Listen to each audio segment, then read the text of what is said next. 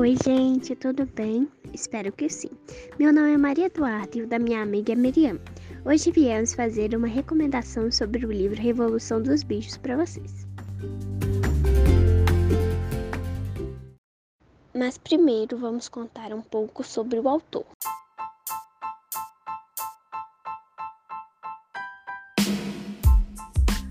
O autor Eric Arthur Bly nasceu dia 25 de junho de 1903, na cidade de Monte Harry, Índia Britânica. Foi um escritor, jornalista e ensaísta político inglês, e autor do livro Revolta dos Bichos.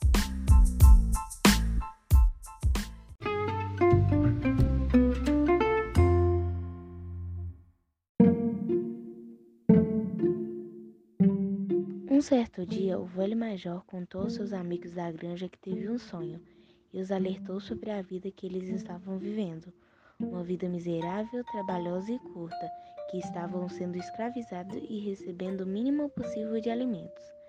E convencendo os animais da granja que o grande inimigo deles eram os humanos, Major criou regras rígidas em que nunca os animais se comportassem como os humanos e sonhava em um mundo onde os animais pudessem viver em paz. Após a morte de Major, a granja tomou uma grande decisão. Decidiram começar a revolução dos bichos. A primeira coisa que fizeram foi expulsar o Sr. James da fazenda e dominar a granja do solar.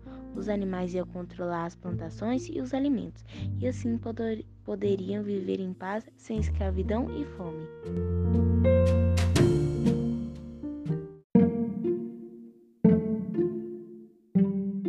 Mas será que o problema está mesmo no homem ou no poder que se dão às pessoas?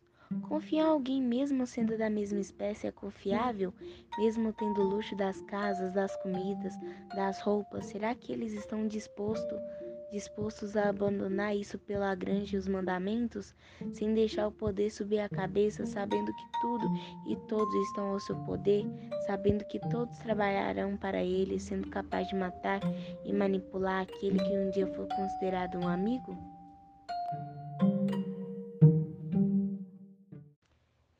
Então agora nós vamos dar nossas opiniões sobre o livro.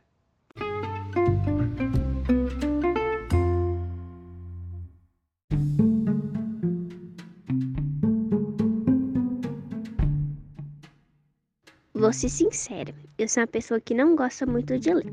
No começo do livro dá uma desanimada, mas ao decorrer dele você se impressiona a cada página que você lê, mais e mais. Eu recomendo muito, é um livro muito bom.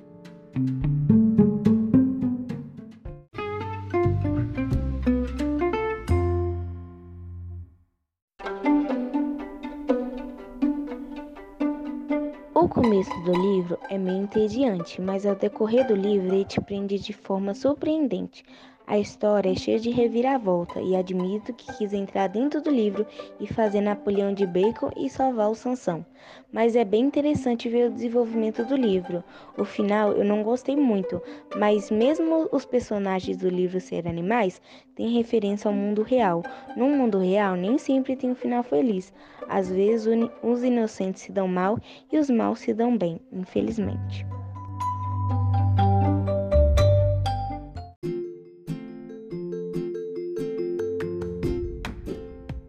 Então foi isso, gente. Espero que a sinopse e a nossa opinião sobre o livro possa ter incentivado vocês a continuar lendo ou a ler o livro.